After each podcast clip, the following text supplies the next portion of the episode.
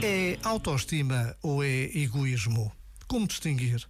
A autoestima baseia-se no reconhecimento do nosso valor intrínseco, uma dignidade que não depende de nada nem ninguém. Por isso, se lhe reconhece como fruto principal a imunidade social que proporciona. Além disso, visto que a autoestima se baseia numa autoimagem amadurecida, ela leva também a um autocuidado amadurecido. É esse o seu maior benefício.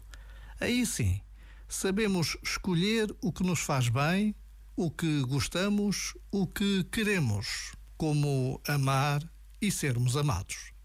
Já agora, vale a pena pensar nisto.